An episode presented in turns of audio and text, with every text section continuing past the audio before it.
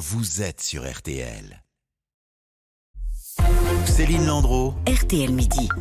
Un détenu qui se filme et qui se montre sur les réseaux sociaux après avoir installé dans sa cellule une petite piscine gonflable. Comme nous, vous avez peut-être été interpellé ce matin en entendant cette histoire sur RTL.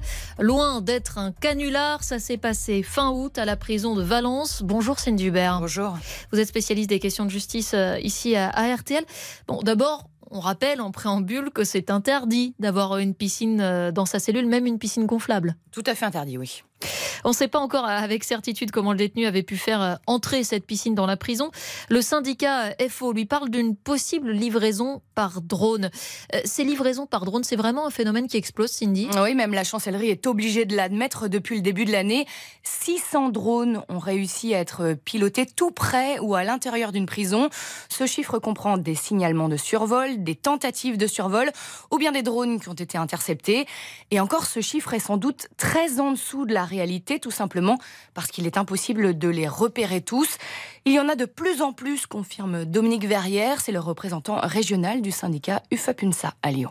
C'est des vols quotidiens maintenant qu'on constatait pas nécessairement il y a un an, c'est-à-dire qu'aujourd'hui, euh, vous avez des survols de drones quotidiens à peu près sur tous les établissements, euh, d'à peu près 400 détenus, vous avez des survols de drones tous les jours. On ne sait pas combien parce qu'on les voit pas tous, notamment en service de nuit, c'est un peu plus compliqué parce que évidemment, ils camouflent les petites lumières, vous savez, qui permettent de, de les voir. Alors des fois on les entend, des fois on ne les voit ni ne les entend, on les retrouve le lendemain parce que le pilote euh, a foiré son pilotage ou bien souvent, et je pense le plus clair du temps, on ne les voit pas, on ne les entend pas, ils ont parfaitement livré. Et voilà, ça, ça continue de vivre comme ça. Quoi.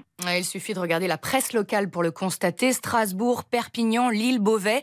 Les récits de livraison par drone en prison sont partout. C'est le mode de, de livraison justement privilégié aujourd'hui par les détenus? Non, cela reste les projections des personnes qui jettent tout simplement des choses par-dessus le mur d'enceinte, dans la cour de promenade par exemple. Mais l'administration pénitentiaire a beaucoup investi dans des dispositifs contre ces projections.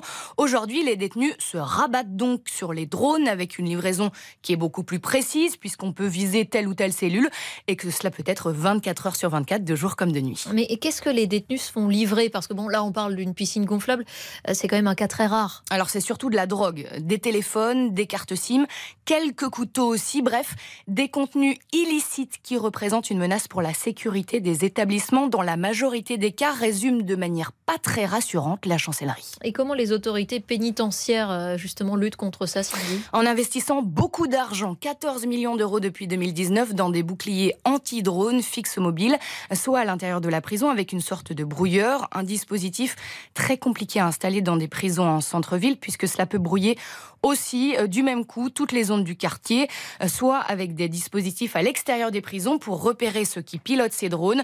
Mais le déploiement prend du temps, seule une trentaine de prisons est équipée. L'objectif est de parvenir à une centaine d'ici les années à venir, tout en sachant que ces boucliers anti-drones ne permettent jamais de tous les neutraliser, seulement de faire baisser les tentatives d'intrusion. Et la lutte contre euh, les livraisons, euh, ces images du euh, détenu dans une piscine, ça vous fera peut-être réagir. Le standard, on vous le redit, est ouvert. Appelez déjà le 3210 pour réagir à partir de 13h dans les auditeurs ont la parole avec Eric Brunet. Dans un instant, LVT Midi, votre rendez-vous culture. Il a 30 ans, Titeuf le blondinet héros de BD aux plus de 20 millions d'albums vendus revient en librairie aujourd'hui. Zep, son créateur, sera avec nous dans un instant. À tout de suite. RTL Midi. Avec